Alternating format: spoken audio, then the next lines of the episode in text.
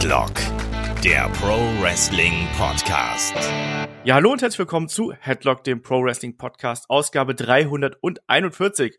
Eure Fragen, unsere Antworten. Wir machen einen spontanen FAQ. Mein Name ist Olaf Bleich, ich bin euer Host.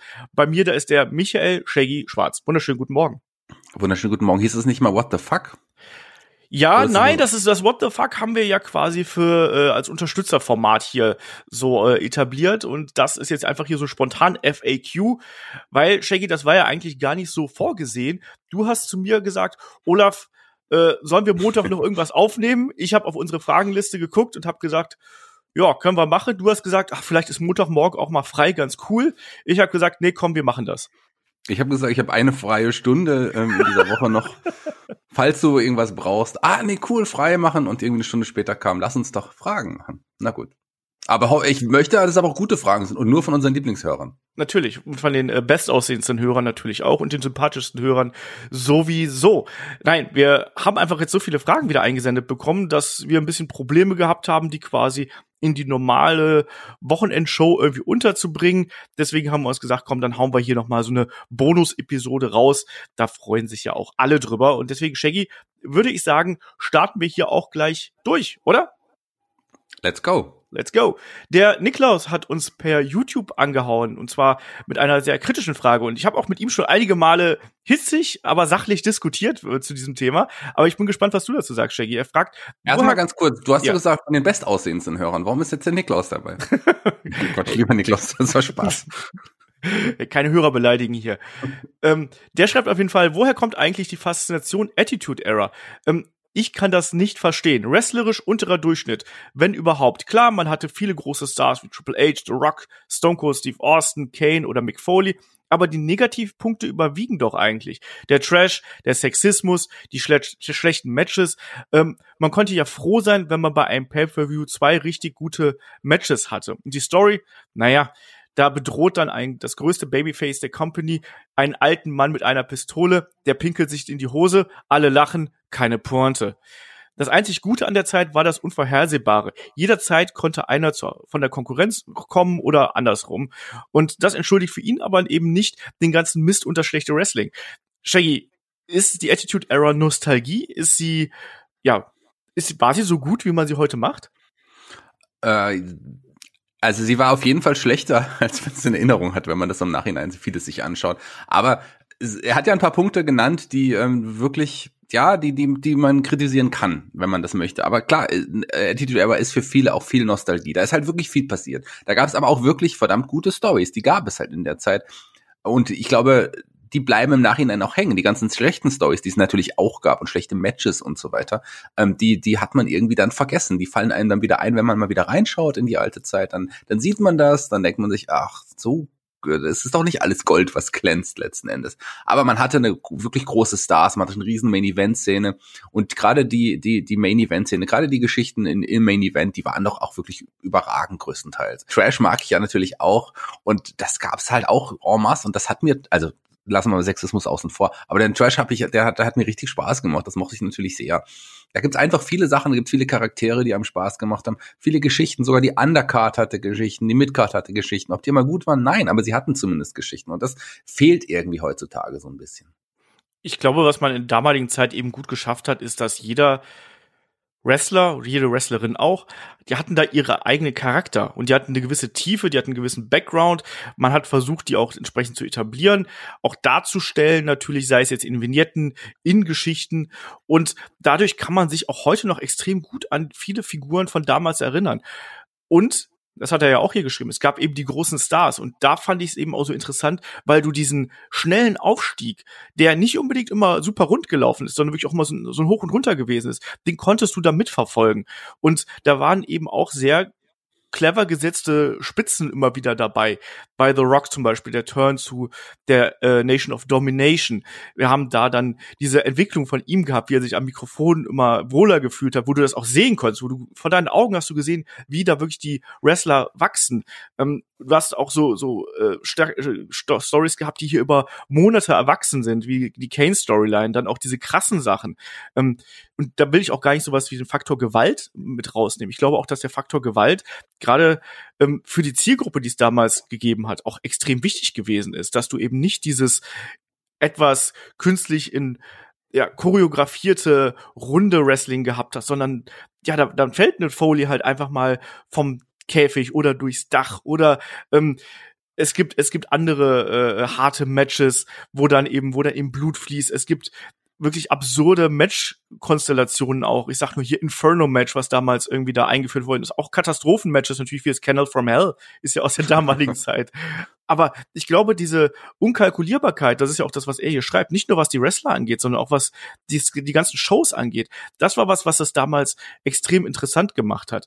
Und wenn man mich fragen würde, was ist jetzt das, was du daraus mitnimmst, sind es zum einen die Momente und zum anderen aber auch, dass es perfekt auf den Zeitgeist gemünzt war.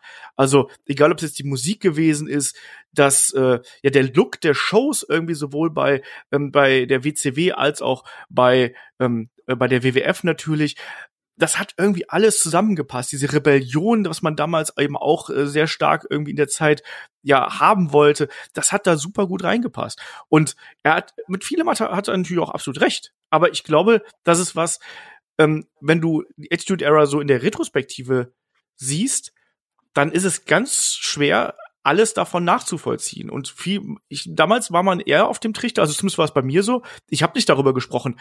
Ah, ja, weißt du, hier die Sache mit Kai Tai und Val Venus, boah, war das kacke, hier Choppy Choppy Pipi.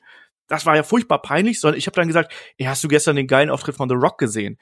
Ich habe das Gefühl, dass man sich damals viel, viel stärker auf die positiven Aspekte konzentriert hat, anstatt die negativen Aspekte hervorzuheben. Und auch das ist vielleicht ein bisschen der Zeitgeist, oder?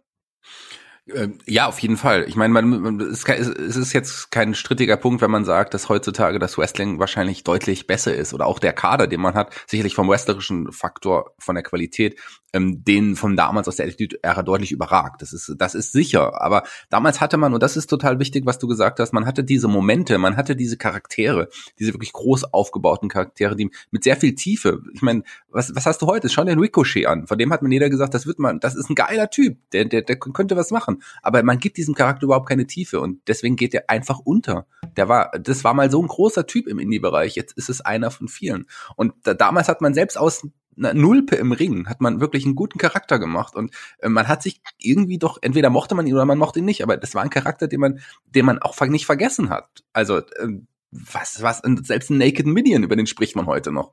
Spricht man noch spricht man noch über Indie Charaktere heutzutage aus der Zeit? Nein. Also, selbst so Charaktere haben sich gehalten. Und das muss man sich mal vorstellen. Einfach nur, weil man dem Charakter was Abstruses und eine Tiefe gegeben hat und, ähm, und, und, und man sich entweder mit ihm identifizieren konnte oder halt irgendwie gar nicht. Aber vergessen hat man diese Charaktere ich glaube, da spielt halt eben ganz, ganz viel mit rein. Und wir sprechen ja auch in Head-to-Head -Head immer wieder über Nitro und Raw-Ausgaben aus der damaligen Zeit. Und da haben wir ja zuletzt auch schon diverse Male gesagt, boah, das ist halt eben hier schon schwer anzuschauen. Also ich weiß, dass wir, glaube ich, in der in der vor in, in der letzten Ausgabe von Head to Head hatten wir so eine ähm, Geschichte gehabt mit Terry Runnels und die ja schwanger gewesen ist und ne Pretty Mean Sisters und PMS und ich sag's ganz ehrlich, das fand man auch damals nicht cool und ich sag auch nicht so, ja, hey, hier das äh, das Schlammcatchen-Match zwischen ich weiß nicht wem und äh, und äh, The Cat im Zweifelsfall, das war doch damals das Beste. Oder als hier May Young ihre Brüste gezeigt hat, so nee, das war, fand man damals auch schon scheiße, um es mal ganz klar auszudrücken. Aber man hat eben die äh, die positiven Aspekte, die behält man da eben im Kopf. Und das finde ich eigentlich auch das Schöne irgendwo. Und das ist ja das Schöne an Nostalgie ähm, dass man eigentlich da so die positiven Aspekte noch viel, viel stärker im Kopf hält. Ich bin auch mal gespannt, wie das zum Beispiel ist. Die Attitude Era liegt ja inzwischen auch schon, ja, weit über 20 Jahre eigentlich zurück, wenn man so den Beginn der Attitude Era mit 96, 97 irgendwie nimmt, Hochzeit 98, 99, da sind wir schon 21, 22 Jahre drüber. Ich bin sehr gespannt darüber, wie man in 20 Jahren von heute das Wrestling nochmal beurteilt? Wie beurteilt man dann AEW? Wie beurteilt man WWE? Sagt man dann, ja, damals hier, das Wrestling war total super, aber die Charaktere haben mir gefehlt. AEW war da ein bisschen stärker vielleicht hier und da und dieser, wie hat sich das dadurch entwickelt? Ich glaube, dass man, dass, dass, dass das wirklich schwierig macht. Deswegen, also ich schaue mir jetzt auch hier hin und wieder zwar nochmal Shows aus der Attitude Era an, aber ich merke zum Beispiel auch, dass die mich weit weniger ansprechen, allein vom Tempo her und von den benutzten ähm, Motiven, die da aufgegriffen werden. ähm, als das damals der Fall gewesen. Damals habe ich, ich, also ich habe vom Fernseher gesessen, ich habe die Promos von The Rock und vom Road Dog und ich weiß nicht wem alle mitgesprochen. Ähm, so als Beispiel. Klar habe ich dann, wenn wenn wenn der Road Dog oder oder die New Age Outlaws reingekommen sind, habe ich dann Oh you didn't know, da habe ich das mitgesprochen. Ja, Olaf war schon immer ganz cool. Eine Sache möchte ich, äh, eine Sache möchte ich Moment, noch, ich will mal hier sagen, dass du immer die Bose vom von Sid auf dem Schulhof nachgemacht hast. Ja, das ist ja auch cool. Ich habe die Okay. coolen Sachen gemacht, also nicht die von von diesen. Na egal. Ähm, du hast eine ganz wichtige Sache angesprochen, äh, die die äh, sicherlich aber was mit der Mentalität von heute zu tun hat, weil heute sieht man tatsächlich immer zuerst das Schlechte. Es gibt sehr viele gute Ansätze wieder bei Raw und vor allem bei SmackDown im Moment. Aber man kritisiert trotzdem so ein paar Sachen, die einem nicht passen. Und anstatt erstmal wirklich das Positive vorzuheben. So waren wir damals nicht drauf, komischerweise. Gell? Wir haben das, äh, wir haben das Schlechte zwar gesehen und auch gesagt, ja, das war kacke, aber The Rock, der war mal wieder cool. So, so ist es eher. So, man sagt jetzt nicht heutzutage, ja, Roman Reigns, der ist eigentlich ganz in Ordnung. Aber die Story um Otis, keine Ahnung, ähm, das ist blöd. Also man, im Moment wird immer eher das, das Negative gesehen. Früher war das nicht so von der Mentalität, würde ich sagen. Ja, du hast natürlich auch einen anderen Kreis gehabt, ne? Du hast ja eigentlich immer nur, also bei mir war es zumindest so, dass du eher so diesen kleinen Freundeskreis gehabt hast, der sich das angeschaut hat. Und hattest eben nicht so, dass du diesen, ähm, dass du natürlich nicht Social Media gehabt hast oder sonst irgendwas, sondern du warst ja eher mit deinen Freunden und für dich war Wrestling dann auch ein Happening. Genau. Ich weiß nicht, für wie viele Leute Wrestling momentan noch ein Happening ist, sage ich auch ganz ehrlich. Ja, also ähm, ich weiß das ab und zu mal bei uns in der in der unserer äh, Facebook-Gruppe von von uns intern jetzt, da kommt ab und zu mal eine Nachricht und dann wow cool, das wusste ich gar nicht oder David schickt dann irgendwie zwei Tage alte Nachrichten oder so äh, und dann denkt, denkt man nochmal drüber nach, ah stimmt, das hatte ich auch vorgestern gelesen. Aber, und, aber so einen richtigen Happening, naja, es gibt Momente, aber die Momente sind rarer gesät. Und du hast es gesagt, der Kreis ist deutlich größer geworden. Man kommuniziert äh, via Social Media mit so vielen anderen und mh, klar, jeder kann sagen, das war ganz gut oder sowas, aber die Leute sagen heutzutage, nee, da war vieles schlecht und das finde ich ein bisschen schade. Ich hätte gern eine Podcast-Ausgabe von Headlock aus dem Jahr 1998 irgendwie mal. Wenn wir es damals alle schon gekannt hätten und dann irgendwie zusammengefunden hätten und da miteinander drüber gesprochen hätten. Ich glaube, das wäre sehr lustig gewesen. Auf jeden Fall, nur hätte Kai ausgeklungen wie ein kleiner Junge. ja, wahrscheinlich hätten wir ihn. Hallo, genau. ich bin der Kai. Ich Nee, da wäre er nicht, doch gar was nicht. Da wäre er zwei Jahre alt gewesen, wenn wir 98 sind, oder? Oder eins. Kaio, Kai. Ja, damit er wahrscheinlich noch nicht richtig sprechen kann. Kaio, Genau. Rey Ja. Mysterio. Der- der war- Ähm, aber ich, Punk. ich glaube, der war, der, der war damals auch noch nicht da. Ähm, ich glaube, aber damit haben wir hier die Attitude Era Frage, glaube ich, ganz gut beantwortet. Aber schreibt uns da auch mal ganz gern. Wie seht ihr denn das überhaupt? Und ist äh, Attitude Era in erster Linie verklärte Nostalgie oder steckt da auch ein bisschen mehr dahinter? Ähm, Und, der, und Frage stellt und beantwortet die Frage, wollt ihr endlich irgendwie Headlock Kids, den Ableger von, von Headlock haben? Headlock Babies. Headlock Babies, sie machen Träume wahr. Genau, wie bei den Muppet Babies damals. Ähm, der Dieter hat uns per YouTube angeschrieben. Ähm, ihr wisst ja wahrscheinlich auch von, äh, auch durch meine früheren Kommentare, dass ich nach wie vor großer Fan von Bret Hart bin. Vor kurzem habe ich mal Hogan und Bret Hart verglichen, ähm, was die globale Einflussnahme früher angeht. Ähm, da liegt Hogan natürlich ganz klar vorne. Wie seht ihr das aber in Deutschland? Ich habe mitbekommen, dass Bret ähm, sogar heutzutage noch wesentlich populärer ist als Hogan. Ähm, wie ist da euer Eindruck? Shaggy, wie ist da unser Eindruck? Ja, Bret Hart war wirklich, also gerade als in Deutschland der Wrestling-Boom kam, so ein Megastar. Der hat ja oft auch diesen Bravo-Otto gewonnen. Es gab ja sogar die Bravo Sport und die haben mit, mit echt vielen, vielen Seiten allein übers Wrestling. Also Wrestling war damals ein großes Thema und Bret Hart war der größte Name bei der WWF damals und war auch sicherlich der größte Name hier in Deutschland. Also den, den liebten die Leute einfach. Hogan, der war zu dem Zeitpunkt ja schon ein bisschen drüber. Dann kam die WCW nochmal, dann hat man ihn nochmal irgendwie so ein bisschen gefeatured. Aber letzten Endes Bret Hart war in Deutschland in der Zeit klar der größere Star. Das kann man so sagen. Also jeder war Bret Hart-Fan am, am Schulhof. Den mochte man. Das war so das, das Aushängeschild des Wrestlings überhaupt.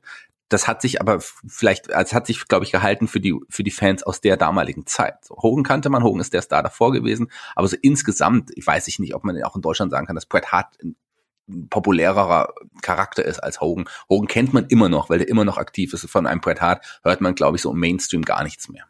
Es schätze ich auch so ein. Hogan ist ähm, präsenter, nicht nur positiv präsenter, das muss man natürlich auch sagen, sondern auch sehr oft äh, negativ konnotiert.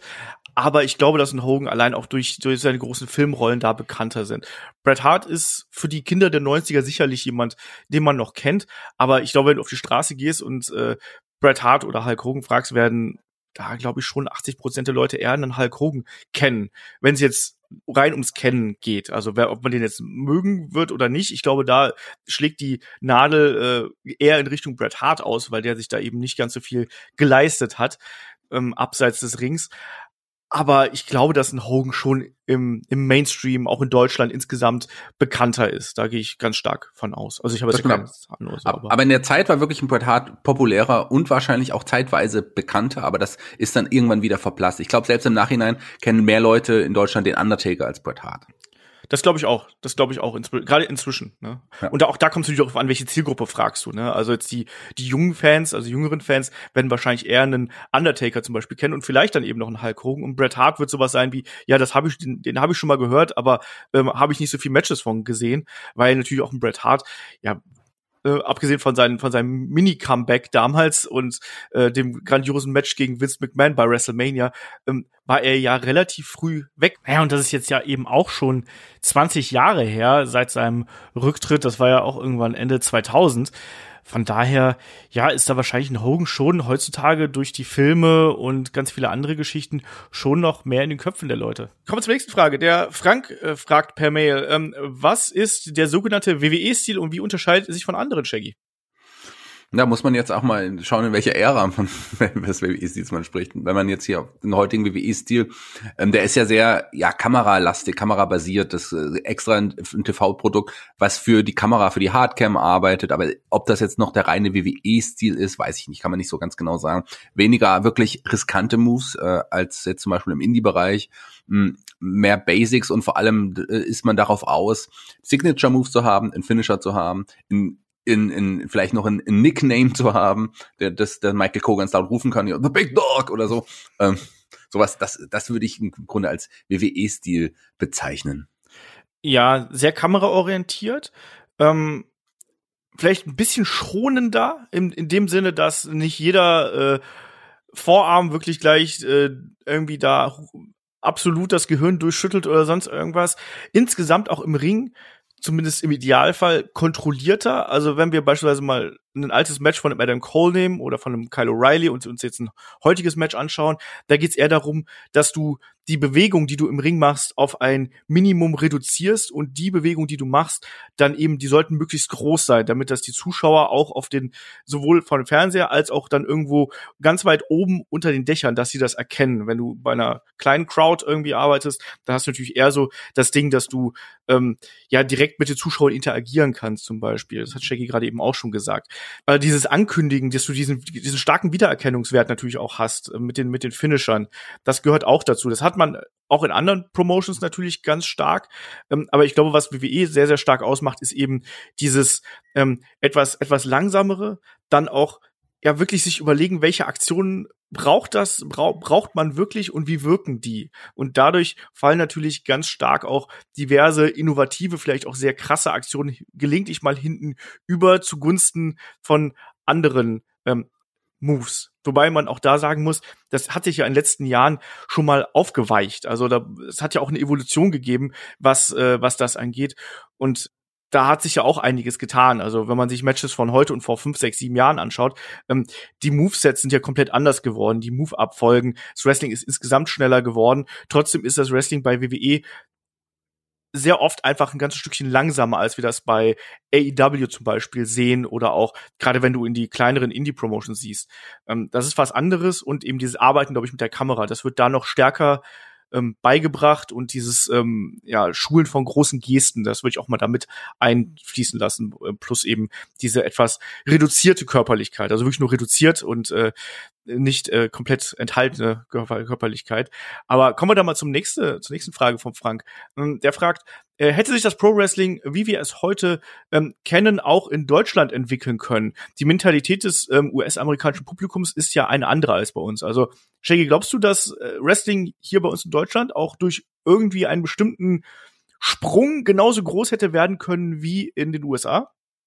Nein, man war ja in den 90ern, das haben wir eben schon angesprochen, auch kurz davor. Das war ja wirklich, das ist ja schon im Mainstream angekommen. Das war in den normalen Fernsehshows, wurde darüber berichtet. Man hat sogar in den Nachrichten, gut, wenn man Mike Tyson aufgetreten ist oder sowas, hat man das sogar angesprochen. Äh, und, und, und gerade die Kids äh, haben das, die Kids, was für ein cooler Ausdruck, die haben das damals, die haben es damals auf jeden Fall geliebt. Aber es war nie wirklich ganz im Mainstream. Es war riesig, es war beliebt und bekannt, aber so ganz im Mainstream war es nicht. In Deutschland hat im, da hatte man andere Wrestling-Traditionen, die Jahrmarkt-Tradition, äh, die wir alle kennen und auch einen anderen Stil leicht. Ich glaube, ähm, das Wrestling, so wie wir es heute kennen, wäre so nicht wenn in Deutschland entstanden. Das ist halt so ein typisch amerikanisches Ding. Klar gibt es Wrestling in Japan, hat andere Traditionen, wirkt auch anders, ähm, oder in Mexiko sieht auch nochmal anders aus.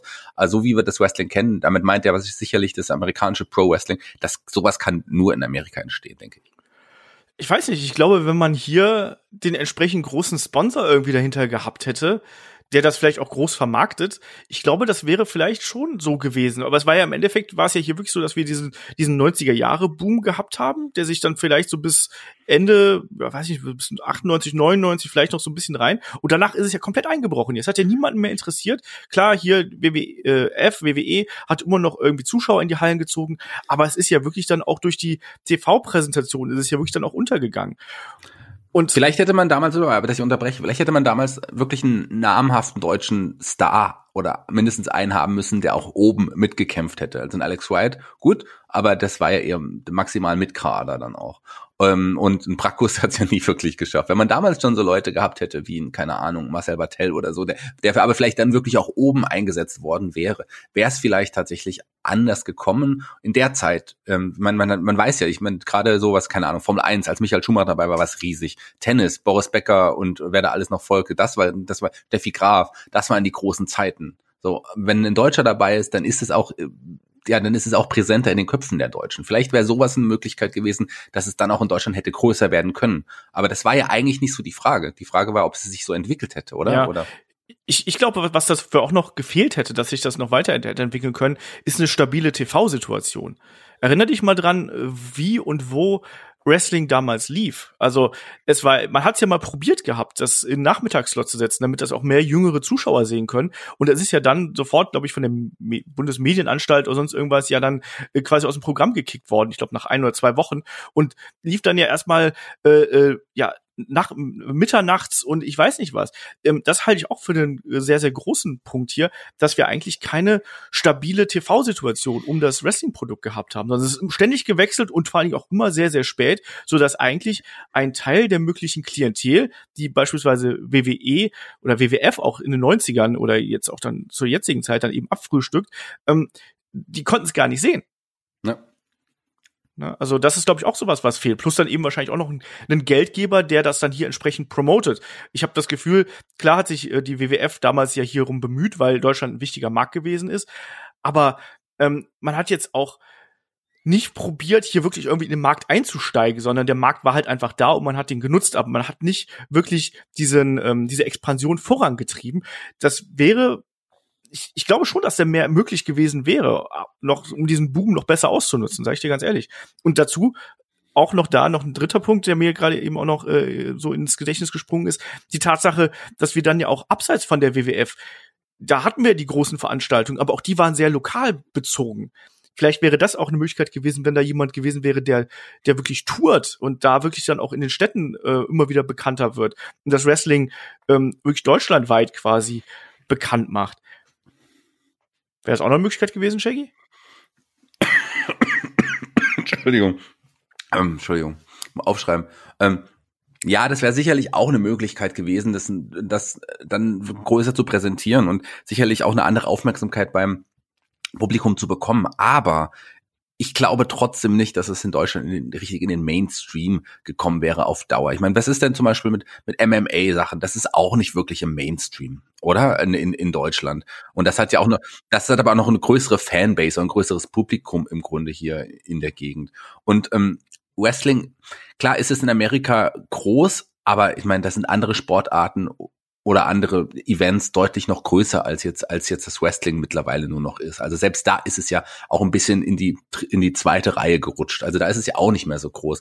Ich tue mich schwer wirklich zu sagen, Deutschland und Wrestling, das wäre könnte irgendwie keine Ahnung irgendwann unter Fußball und keine Ahnung Formel 1 kommen oder so. Das ist das ist glaube ich illusorisch zu denken, das ist wirklich vielleicht wäre die Blase größer geworden, aber es wäre trotzdem noch eine Blase geblieben.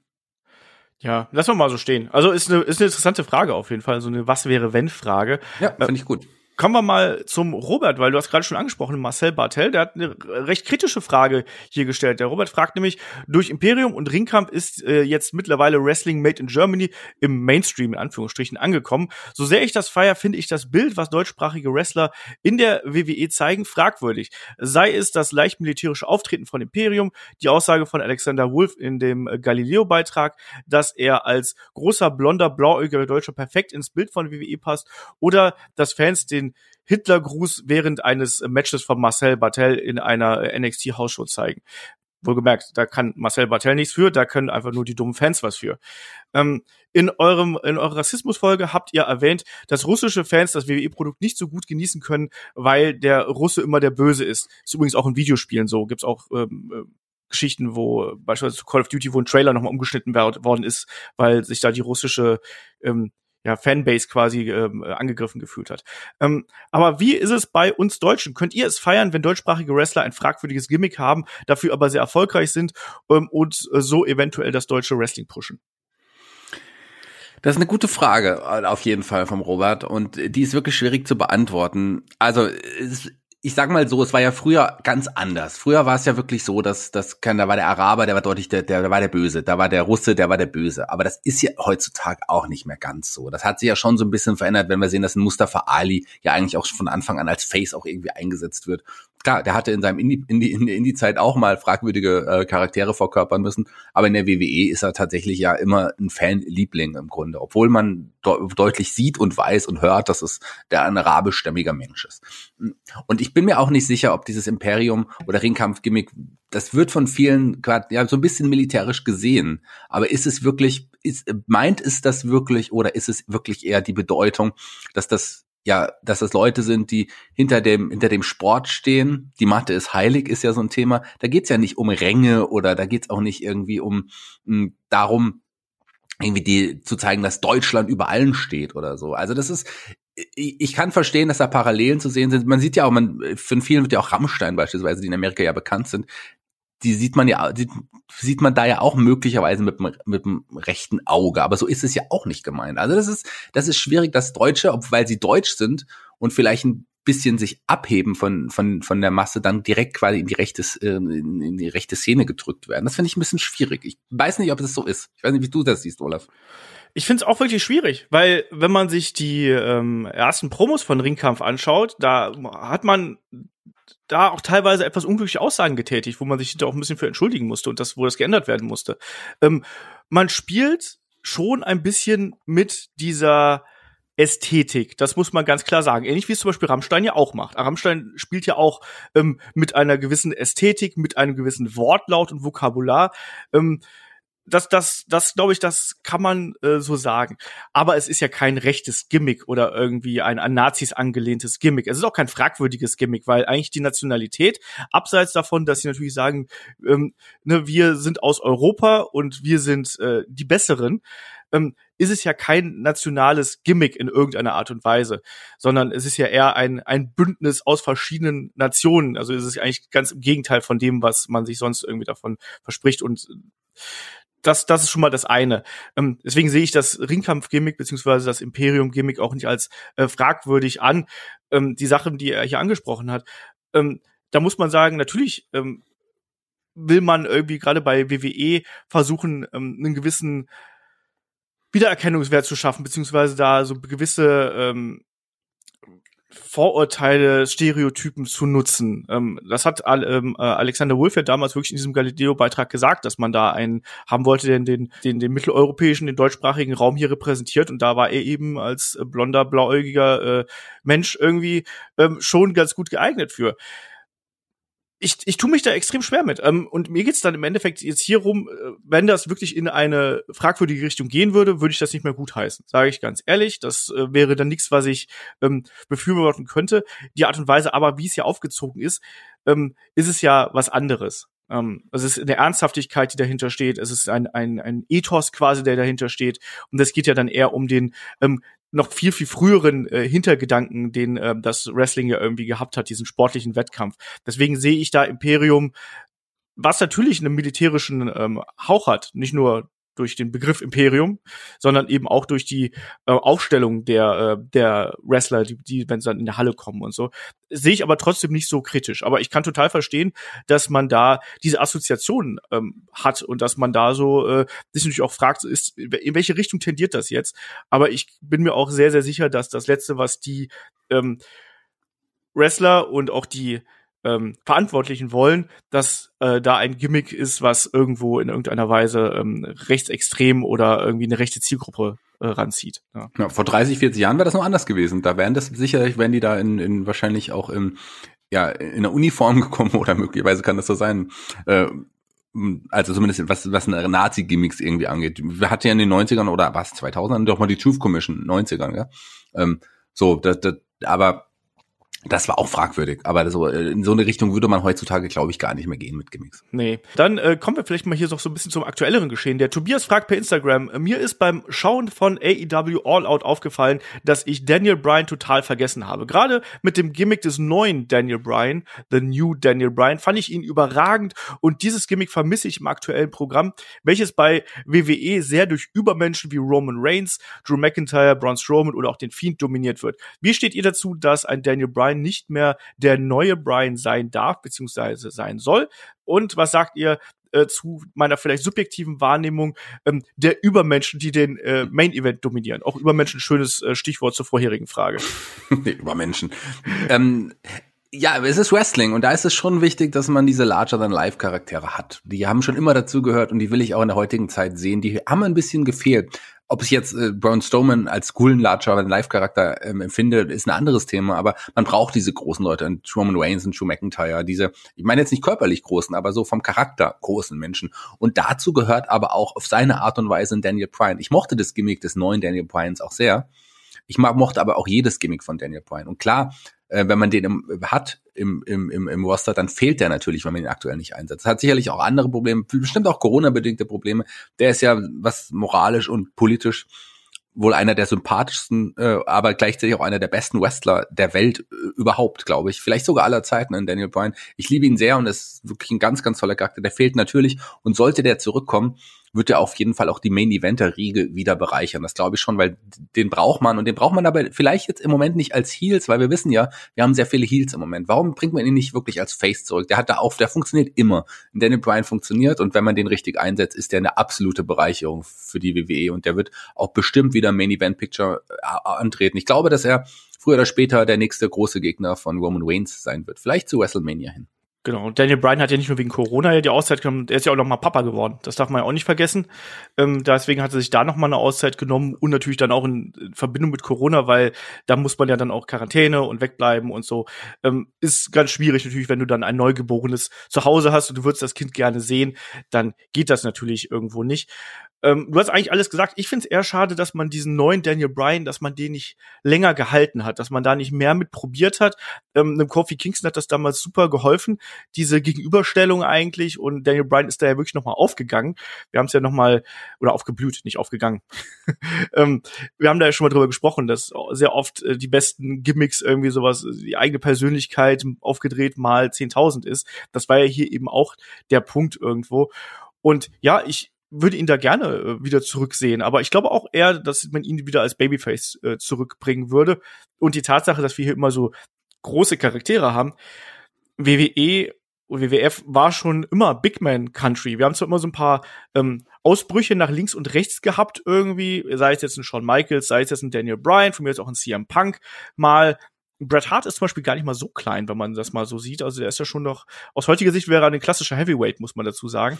Ja, crazy. Ja, damals ein, oh, die, die Leichtgewichte kommen jetzt im Main Event und heute im, im Vergleich dazu. Und Bret Hart, der überragt viele von heute, also deutlich. Eben. Ja, Shawn Michaels ja auch. Also Shawn Michaels zu seiner äh, wirklich besten Zeit, äh, im Sinne von nicht da, wo er schon die Rückenverletzung hinter sich hatte, sondern wirklich zu dieser, wo er so super durchtrainiert gewesen ist. Der wäre auch größer gewesen als äh, ein Großteil des aktuellen Rosters. Ne? Ich glaube, man braucht sowas aber auch. Aber ich glaube, in der heutigen Zeit muss man da stärker darauf achten, dass du eine gute Mischung hast, was so das Roster angeht. Wir haben als äh, AEW ähm, an den Start gegangen ist, haben wir gesagt, Mensch, uns fehlen die Powerhouses irgendwo. Ne? Da hatten wir dann eben nicht so viele. Jetzt inzwischen hat man schon fast zu viele, muss ich auch mal dazu sagen. Da hat man dann sehr viel nachgerüstet irgendwo aber ich glaube, du brauchst halt so eine etwas ähm, brauchst eine homogene Mischung irgendwie von kleineren Leuten, von großen Leuten, damit das wirklich in der heutigen Zeit äh, funktioniert. Und ähm, deswegen, ja, derzeit haben wir diese großen, dominanten Männer in der, äh, in der ersten Reihe mehr oder weniger, aber da werden auch garantiert wieder andere Leute mit dazukommen. Und wir haben ja auch dann noch, wir haben Daniel Bryan angesprochen, Leute wie AJ Styles gehören da mit rein. Vielleicht auch irgendwann mal ein Adam Cole, wer weiß es schon oder so. Ähm, da gibt's ja noch genug, äh, ja, auch potenziell kleinere Leute, die da irgendwie in dem Main Event durchbrechen können. Ja, da hast du recht. Also die gehören dazu, aber ähm, klar, man braucht einfach auch diese großen Charaktere, sonst wirkt das, äh, sonst kann, du siehst ein bisschen so aus, als könnte jeder dann irgendwie im Wrestling aktiv sein. Und gerade wenn du dann so jemanden hast wie Daniel Bryan, der körperlich kleiner ist und der dann aber trotzdem hervorsticht, dann hast du doch alles richtig gemacht. Ja, das ist ja auch das Ding. Du kannst auch mit den, mit Hilfe dieser großen Charaktere kannst du dann eben auch andere aufbauen. Du kannst dann eben, eben auch die Storylines äh, entsprechend ähm, produzieren. Und die Geschichten erzählen sich dann sehr, sehr oft von alleine. Gerade auch im Ring ist es ja, fragt man einen, einen Walter beispielsweise, der es liebt, gegen kleinere Wrestler anzutreten, weil er sagt, das erklärt sich doch von alleine. Ich schmeiß den Gegner ein bisschen durch den Ring, ich chopp den ein paar Mal, das Publikum ist gegen mich, ist doch geil, läuft doch. Oder ist es für mich, wenn die den Kleinen nicht mögen? Ja? Ganz genau. Bei David Starr früher. Ähm, Kommen wir mal zu? Äh, genau ähm, zur, zur nächsten Frage. Der Brian hat noch mal was gefragt und zwar ähm, habt ihr genauere Informationen dazu, warum sich Chris Hero körperlich so stark verändert hat? Ich hatte mal etwas von Stoffwechselkrankheit gelesen, aber dann nichts Näheres dazu gefunden. Bei ihm ist es ja wirklich schade, ähm, dass nicht mehr aus ihm bei WWF, bei WWE geworden ist. Mir gefiel er immer sehr gut im Ring und er war und ist vor allem auch sehr innovativ und kreativ. Ja, kann ich mal ganz kurz hier so ein bisschen ausführen, weil ich habe da gerade noch mal, äh, beziehungsweise jetzt im Vorfeld dieses Podcasts noch mal nachgeschaut. Ähm, ja, also erstmal war ein Chris Hero niemand, der immer so super gern trainiert hat. Das kommt immer dazu. Das muss man auch sagen. Er hat dann gesagt, bei seiner Zeit bei NXT, er hat mal so ein ähm, offenes ähm, ja, also offene Fragerunde bei Reddit gemacht. Da, daher habe ich jetzt die, die Informationen hier. Ist schon ein bisschen älter, aber die Informationen passen immer noch. Und er hat halt gesagt, dass wenn du bei NXT anfängst und da ähm, trainierst, du hast eigentlich gar keine Zeit, dicker zu werden, sondern du nimmst einfach ab, weil du so viel trainierst, so viel on the road bist, weil du einfach so viel machst, du hast gar keine Zeit irgendwie in der Ecke rumzuliegen und ähm, Müßiggang zu betreiben. Ähm, bei ihm ist dann aber ist dann so passiert, dass er sich zum einen verletzt hat, dass er Rückenprobleme gehabt hat, dann hat er da hat er ein bisschen wenig auf die Ernährung geachtet und bei ihm wurden äh, wurde eine Schilddrüsenerkrankung äh, festgestellt. Am Anfang erst leicht und hinterher dann eben umso schwerer und das war dann eben auch die Folge, ähm, dass er dann Medikamente nehmen musste und dadurch ähm, auch einen Teil zugenommen hat, plus eben die Tatsache, dass er da ähm, eben auch nicht der, also er war ja nie super ripped, das muss man auch mal sagen. Also Chris Hero war ja nicht jemand, der jetzt ständig im Gym gewesen ist, sondern hat vieles von seiner Grundathletik irgendwo mitgebracht. Shaggy, war, war er jemand, der bei WWE oder generell im, äh, in den großen Promotions, der da mehr hätte hervorstechen können? Ich meine, er ist wieder frei momentan, muss man sagen. Ja, er ist wieder frei, er ist wieder zu haben und er ist für jede Promotion sicherlich eine große Bereicherung. Ich finde es, äh, also ich, ich kann verstehen, dass man ihn jetzt nicht größer eingesetzt hat bei der WWE. Ist sehr schade, weil ich finde auch, dass er sehr innovativ und auch sehr kreativ ist. Da muss ich Brian auf jeden Fall recht geben. Hm, ich bin Brian. Das ist witzig, oder? Weißt du noch, Leben ist Brian? Ich bin ja. Brian. Nein, ich bin Brian. ähm, also muss ich Brian auf jeden Fall recht geben. Und ähm, ich glaube, dass er aber trotz allem ähm, die Entlassung ein bisschen überraschend kam, weil das ist so jemand, der sehr kreativ auch backstage sicherlich den Leuten helfen hätte können. Das ist jemand, den du in der Schule auch einsetzen kannst und der gerade also als Road Agent oder Producer sicherlich sein Wissen auch arg hätte weitergeben können. Und deswegen habe ich es nicht ganz verstanden, weil das ist wirklich jemand, der Wrestling sehr verstanden hat. Ich weiß es von vielen Western, ich weiß es auch von, von den Leuten von der WXW zum Beispiel, dass er ihnen sehr, sehr viel geholfen hat im Aufbau, in den Ideen, in der Ideenfindung und generell in der, in dem Verstehen, was Wrestling überhaupt eigentlich ist. Und da ist es wirklich ein enorm toller Mann. Also, schade, man hätte ihn sicherlich im Ring besser einsetzen können, man hätte ihn aber auch im, ja, hinter den Kulissen deutlich mehr nutzen müssen und können. Jetzt ist er frei und sicherlich kann er sein Wissen an andere weitergeben. Das sehe ich auch so. Also ich glaube auch, dass man mit ihm wirklich einen äh, das war nicht nur ein, ein Gimmick, dieses Wrestling-Genie, sondern der hat auch wirklich Wrestling verstanden und der kann da eben auch den Talents weiterhelfen. Deswegen kann, verstehe ich es auch nicht. Und da hoffe ich dann auch wirklich, dass da andere Promotions ja Profit draus schlagen und den holen. Und nicht unbedingt nur als On-Screen-Talent, weil ähm, auch ein Chris Hero ist ja mittlerweile nicht mehr der aller, aller, aller jüngste, muss man dazu sagen. Ähm, kann immer noch im Ring abliefern, absolut, aber ich glaube, dass der viel, viel wertvoller ist, wenn du den ähm, Backstage einsetzt und dass, du, dass der den Leuten einfach erklärt, so geht's. Das ist auch jemand, der auf die Feinheiten achtet. Und das ist was, was äh, vielerorts nicht ausreichend betrieben wird, sondern wo dann auch vielerorts einfach eher darauf geachtet wird, möglichst spektakulär, möglichst ähm, ja krass oder sonst irgendwas. Und Chris Hero ist da jemand, der äh, ist ja auch wirklich ein, wie man so schön sagt, ein Student of the Game. Also das ist ja auch so jemand, dem kannst du halt sagen, was passierte da und da und der weiß das alles. Also der ist ein unheimlich smarter Typ, sehr eloquenter Typ eben auch und ähm, deswegen wäre er jemand, den, wenn, wenn ich bei AEW wäre, würde ich den mir sofort holen und für die äh, Nachwuchsabteilung äh, sofort einplanen. Den musst du haben eigentlich. Eine Sache hat die WWE aber auf jeden Fall verbockt. Das hat das, das ist schade, dass sie das nicht gebraucht haben, weil die setzen ja ähm, sagen wir mal so, ich, ich fange mal mit Cesaro an. Das ist ja so ein Wrestler, der ja, den hat man, den hat man und den setzt man eigentlich ja nur hauptsächlich in Tag Teams an mit ein paar Single Pushes, die aber nie wirklich funktioniert haben. Ist es ein Tag Team Wrestler? Der war ja gefühlt mit über 30 Leuten schon Tag Team Champion.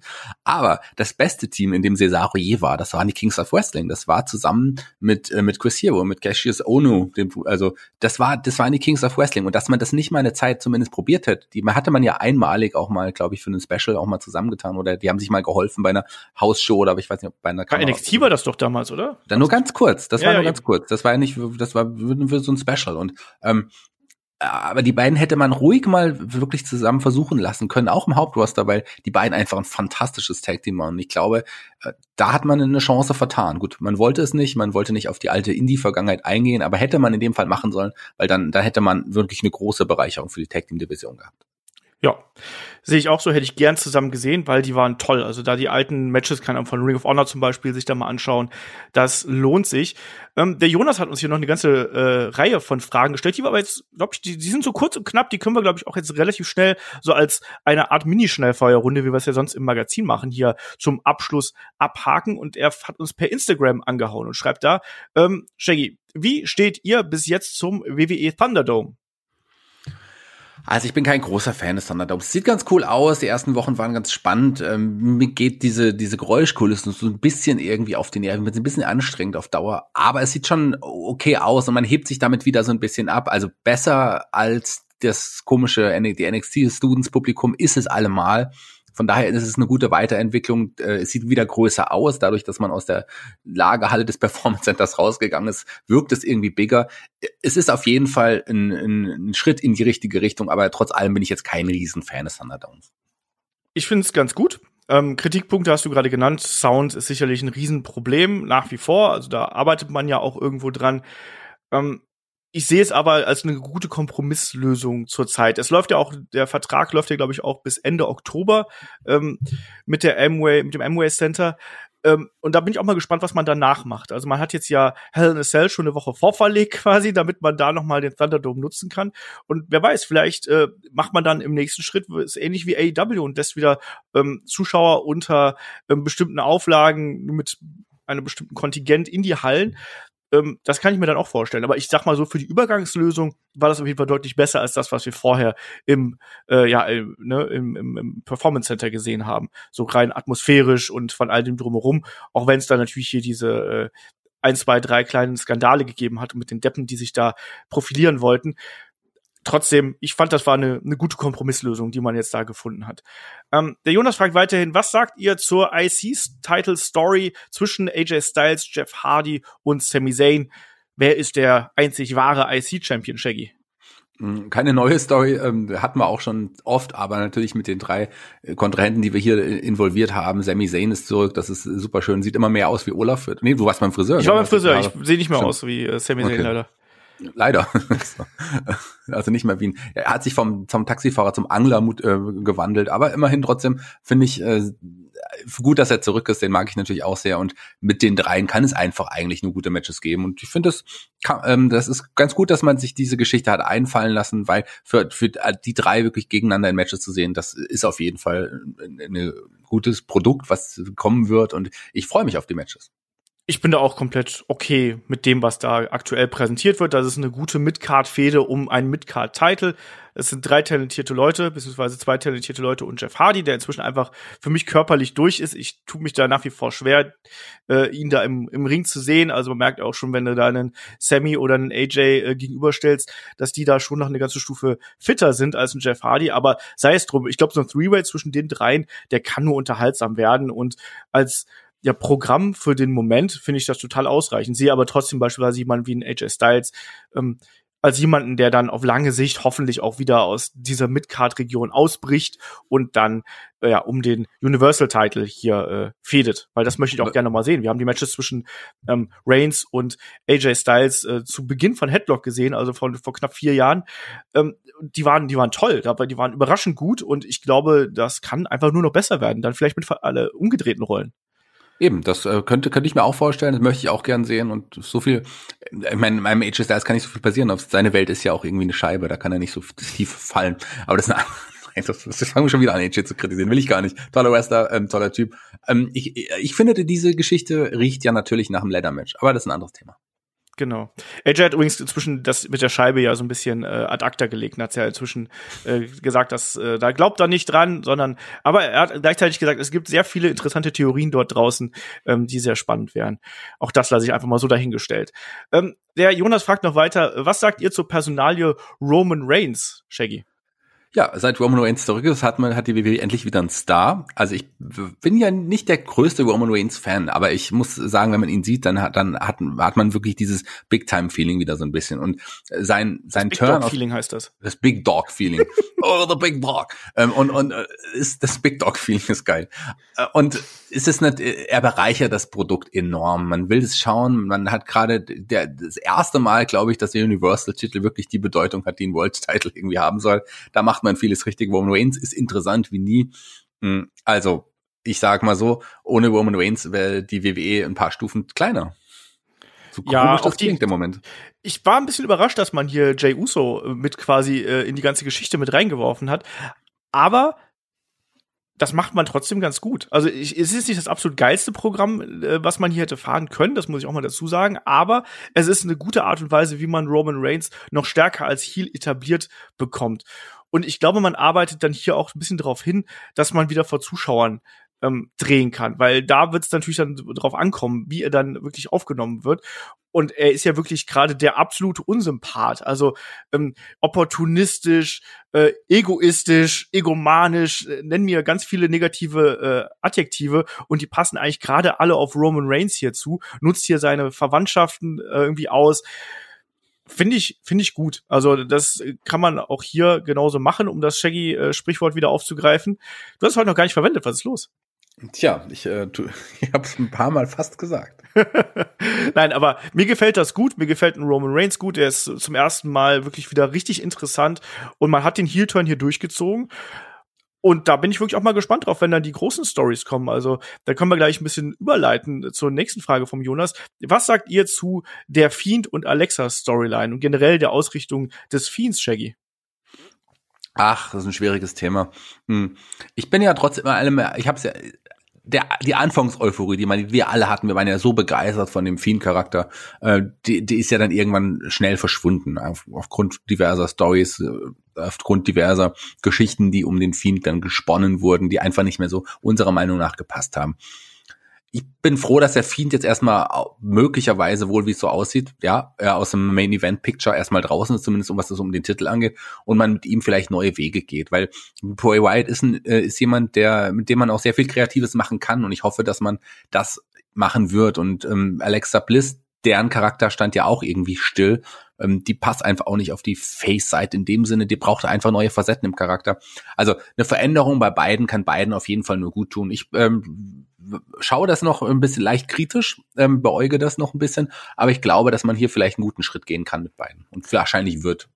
Wobei ich da sagen muss, ich sehe den Fiend nicht als Heal ähm, der Fiend ist gerade in einem langsamen, schleichenden Wege in Richtung Babyface in meinen Augen. Ja, das finde das habe ich ja gar nicht bestritten. Das finde ich ja auch okay. gerade ganz gerade ganz gut. Also, dass man gerade da auch jetzt neue Wege geht und wie der Fiend dann als als als Babyface Charakter funktionieren wird. Das ist ja auch spannend, das zu sehen. Also da geht wird man sicherlich neue Facetten eingehen. Die ähm, Firefly Flyhouse hat zu, hat Zuwachs bekommen. Wer weiß, wie es da weitergeht. Genau, also mit dem gespannt. Wobbly Walrus äh, haben wir da eben gesehen, in Anlehnung an Paul Heyman natürlich. Ich sehe übrigens auch den Fiend nicht hier als jemand, der erstmal aus dem Main Event raus ist, sondern der, dass er da, da, der muss nicht unbedingt bei Clash of Champions antreten, Das muss man auch mal dazu sagen. Ähm, der hat jetzt seine, äh, seinen Titel verloren und jetzt äh, ist quasi erstmal so eine Übergangsphase. Und ähm, ich sehe es jetzt so, dass, dass wir hier wirklich diese Alexa und Fiend-Geschichte erstmal so ein bisschen nebenbei laufen haben. Wir haben Alexa gesehen, die in der Nikki Cross den äh, Sister Abigail verpasst hat und der Fiend, der eben, oder beziehungsweise Bray White, der hier ähm, seine neuen Kompagnons im Firefly Funhouse vorgestellt hat. Ich sehe es so, dass wir hier eine neue Babyface kleine Fraktion, ein neues Babyface-Paar kriegen, was dann eben, auch das ist ja der Verweis dann auf Paul Heyman, ähm, gegen Roman Reigns irgendwann antreten wird. Und das ist für mich die, die nächste große Storyline, die man hier machen wird. Man wird anhand von dem Heel, Roman Reigns, dreht man einen Fiend zum äh, Babyface. Und ob mir das gefällt, weiß ich noch nicht, ehrlich gesagt. Ich, da bin ich sehr neugierig auf die Umsetzung. Aber du hast es auch schon richtig gesagt. Der Fiend ist ja schon auch so ein bisschen entzaubert worden in den letzten äh, Wochen und Monaten. Die Sache mit Alexa, die so ein bisschen, ja, jetzt auf diese Seite des Fiend überschwappt, finde ich irgendwo ganz spannend und möchte einfach mal sehen, wie es da weitergeht. Also da bin ich noch recht neutral. Ich bin jetzt nicht begeistert, aber ich bin auch nicht negativ, sondern bin so äh, im, äh, ja, wie sagen wir das denn? Gleichgültig ist zu negativ formuliert, aber irgendwo so im äh, neugierigen Bereich, sage ich es einfach mal. Deswegen ja, also äh, warten wir es ab. Also du hast gesagt, äh, entzaubert ist ganz gut. Vielleicht hilft Alexa Bliss und holt ihren alten Zauberglitzerstaub wieder raus und verzaubert den Charakter wieder ein bisschen. Warum nicht? Ähm, nächste Frage. Ähm, wie gefiel euch der Heel-Turn von Bailey gegen Sasha Banks, Shaggy? Also bei den Quoten hat es ja schon mal sehr gut funktioniert, weil das Segment der beiden hat sogar mehr Zuschauer gezogen als beispielsweise Roman Reigns und Paul Heyman. Ja, also ich äh, bin zwar überrascht gewesen, dass der, der Heel-Turn jetzt schon so früh kam, weil das eigentlich für mich nach dem WrestleMania-Match eigentlich riecht. Mal schauen, wie lange man Sascha jetzt aus dem Programm nimmt, aber das wird ja nicht bis WrestleMania Nicht so lang, bis diese Woche, Shaggy. Ja, eben. Das ist das Problem. Es wird auf jeden Fall nicht äh, reichen bis WrestleMania, aber das ist auf jeden Fall eine hotte äh, Geschichte und ich muss sagen, Bailey, ähm, so oft wir sie auch schon kritisiert haben, ist einer der interessantesten Charaktere aktuell, das schon seit ja, Wochen, Monaten jetzt schon an der auch an der Seite von Sascha und auch gegen Sascha, die äh, die WWE aktuell zu bieten hat. Da macht man vieles richtig und ich freue mich jede Woche darauf, Bailey zu sehen. Die neue böse Bailey, die tut einfach gut. Sie hat ja auch jetzt dann in einer recht guten Promo dann nochmal die Beweggründe dieses Heel-Turns äh, äh, zu, zugrunde gelegt irgendwo und hat da gesagt, sie hat einfach Sascha Banks ausgenutzt. Ich mochte die Art und Weise, wie man ähm, ja eine Sascha hier dann auch ja nicht nur Babyface geturnt hat, sondern auch die Attacken von Bailey, die waren ja heftig, die waren knallhart, auch mit dem Stuhl. Das hat für mich gut funktioniert und das, äh, man, wir haben so oft drüber spekuliert, wann ist es denn soweit, wann ist es denn soweit. Das hat man gut gelöst und äh, jetzt bin ich eben dann gespannt, wie äh, dann auch Sascha wahrscheinlich ja dann bei SmackDown zum ersten Mal hier auftaucht. Also man sollte sie nicht zu früh wieder in den Ring zurücklassen und äh, man sollte sich jetzt einfach hier ein bisschen Zeit lassen, tatsächlich mit der ganzen Geschichte, ähm, damit auch eine Bailey gut aussieht. Ähm, weil wir sehen immer wieder, dass nach heftigen Aktionen Wrestler zu früh quasi wieder ins aktive Geschehen zurückkehren. Ich fände, das sollte man hier noch ein bisschen melken, wie man so schön sagt. Ähm, nächste Frage ist hier, ähm, wird WWE den Hacker äh, mit bei Retribution einbinden, Shaggy? Ganz kurz und knapp. Wann hat man den Hacker das letzte Mal erwähnt? Ich weiß es nicht. Ich, ich glaube, den, ich glaube, der ist, äh, der Hornswoggle-Hacker-Charakter ist raus, der wird jetzt erstmal nicht mehr kommen. Aber wenn, dann bei Retribution vielleicht. Vielleicht ist es ja der Mastermind hinter Retribution. Da würde einiges erklären. Wer weiß. Ähm, ist dann Shawn Michaels, der so mit dem Adler-Suchsystem über deinem Keyboard sitzt irgendwie und da versucht. Ich glaube, es ist Hornswoggle. Okay. Ähm, ich glaube nicht, dass man den da einbindet. Ich glaube, der Hacker, der geht einfach so peu à peu unter. Aber möglich ist alles, dass man das nochmal aufgreift. Letzte Frage hier vom Jonas. Ähm, wie gefällt euch das aktuelle Outfit von Seamus? Ich finde es furchtbar. Warum lachst du denn dabei, während du die Frage vorliest? Also ich sag mal so, um es mal zu sagen, ähm, ich finde es gut. Mir gefällt es. Ich finde, äh, da hat einen neuen Look und der, der passt irgendwie zu ihm. Den hat man ihm, glaube ich, wir wollten, wollten ihm ja länger auch mal so Hosenträger und sowas geben. Jetzt hat man es gemacht. Coole Mütze, cooler Hut, cooler Mantel. Ich würde auch so, ich würde auch so rumlaufen. Hoffentlich nicht, Shaggy. Warum? also ganz im Ernst, der, der Mantel, der ist schon, der ist schon hart an der Grenze.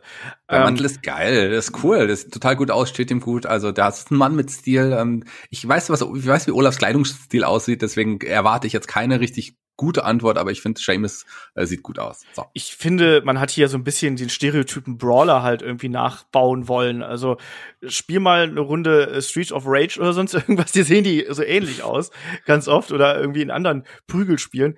Ja, ähm, mich überzeugt jetzt auch nicht so. Andererseits muss ich aber auch sagen, dass mich Seamus ähm, insgesamt nicht so abholt, sondern er ist halt eben ein solider Mitkader irgendwo, der ein bisschen Reputation mitbringt, aber das Gimmick stagniert eben auch. Deswegen ein neues Outfit war da schon mal ganz gut. Aber irgendwie ist es auch noch nicht der Weisheit letzter Schluss. Ja, das ist ein cooles Outfit. Und ein Brawler sieht ganz anders aus. Dem ziehst du eine Melone auf und, und eine Zigarre und einen Schnurrbart und machst Whippleman, Whippleman an seine Seite. So sieht für mich ein Brawler aus. So, aber James, der sieht schon cool aus. naja. Ähm, gut, Shaggy. Ich glaube, dann sind wir erstmal hier durch. Wir haben nicht alle Fragen beantwortet. Wir hatten noch ein paar mehr, aber wir wollen jetzt hier auch nicht in die Überlänge gehen. Aber ich glaube, für so ein kleines äh, spontan äh, FAQ war das schon mal ganz schön, oder? Auf jeden Fall. Und ich habe ja es geschafft, jetzt am Ende noch mal jemanden anzuteasern für die Helden aus der zweiten Reihe. Ich spreche von Big Bully, Big Bully Busick, falls ihr euch an den erinnert. Das wäre doch mal ein Kandidat für die Helden aus der zweiten Reihe. Der Witz ist, als, als du es gerade äh, angefangen hast zu beschreiben, habe ich wirklich an den gedacht und mir ist der Name nicht mehr eingefallen. Ja, wie der ist der Name nicht mehr eingefallen. Entschuldigung. Olaf, der da sonst alles weiß, außer dass er die Beverly Brothers immer und immer und immer wieder verwechselt und jetzt schon wieder und nicht mal weiß, wie Big Bully Busick heißt. Vielleicht sind es einfach die die Wrestler mit den vielen Bs im Namen, dass ich mir die nicht merken kann. Merkst du das? Tja. Blake Beverly, Big Bully Busick. Wie heißt der andere? Bo Beverly. Ganz genau, aber du hast überlegt, also du hast es schon wieder verwechselt. Du wolltest schon wieder Blake Beverly sagen, ich weiß es. Ja, da müssen wir, da müssen wir dran arbeiten.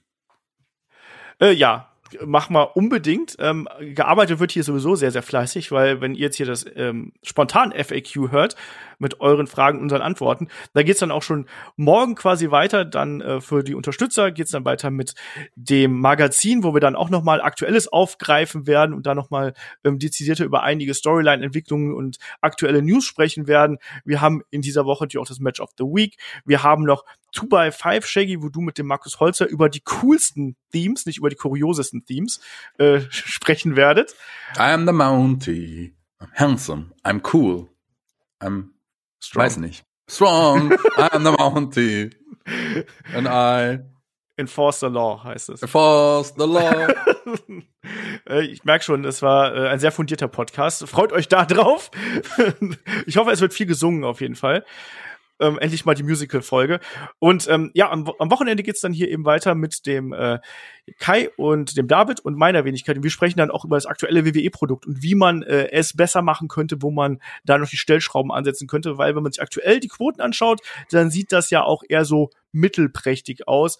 Und da werden wir mal ein bisschen drüber sprechen und werden da ein bisschen ja, uns den Kader anschauen, werden uns das Booking und die Storylines anschauen. Das wird auf jeden Fall dann eine wunderbare Sache. Auch da beantworten wir wieder Fragen. Und wenn ihr uns unterstützen möchtet, dann tut das gerne bei Patreon und Steady, damit wir hier weiterhin so tollen Content abliefern können. Und dann bekommt ihr auch Zugriff auf unser Archiv, was inzwischen, ach, keine Ahnung, 300 Podcasts, also wirklich dann auch Podcasts, die nicht im Free-Feed erschienen sind, sondern die exklusiv nur dazu haben sind. Also schaut da gerne rein. Und auch bei Steady haben wir jetzt ja die Jahresmitgliedschaft, wenn ihr uns besonders äh, mögt und vor allem auch, wenn ihr uns da so ein bisschen, ja, Sicherheit geben möchte. Das ist da, glaube ich, auch so das Wichtigste, ähm, dass wir das auch nochmal so betonen, weil das hilft natürlich sehr, dass wir dann wissen, dass alles gedeckt ist quasi, weil ansonsten können wir hier das ganze Programm nicht so aufziehen, wie wir das gerade tun. Ganz genau. Ich investiere, investiere ja meine wenige Freizeit, die ich habe. Auch heute meine letzte Einzelstunde, die ich habe, habe ich jetzt für, für euch und für Olaf irgendwie geopfert. Aber das hat auch total Spaß gemacht. Aber wie erst, wie Olaf es gesagt hat, äh, unterstützt uns, das hilft uns sehr, denn wir feiern auch bald Geburtstag, auch im Unterstützungsbereich. Das wird auch was Besonderes Besonderes sein. Und, und erwarten ja auch ganz coole neue Formate, kann ich jetzt schon mal anteasern, was wir schon gesagt haben. Der Personality Podcast, so Big Bully Pusick wird bald kommen. Helden aus der zweiten Reihe mit den Beverly Brothers. Dann natürlich Headlock, die Musical-Episode, die wird kommen. Und natürlich Headlock Babies, sie machen Träume wahr. Nicht und, für dich, nur Und natürlich, den gibt's wirklich, den klar. Elf, den sie Olf nannten. Das darf man auch nicht vergessen. Oh, ne. Headlock Baby. okay, ich glaube, äh, das wird hier nicht mehr besser. Ich sage bis zum nächsten Mal am Sonntag im Wochenend Podcast oder eben bei Patreon und Steady. Macht's gut, bis dahin. Tschüss.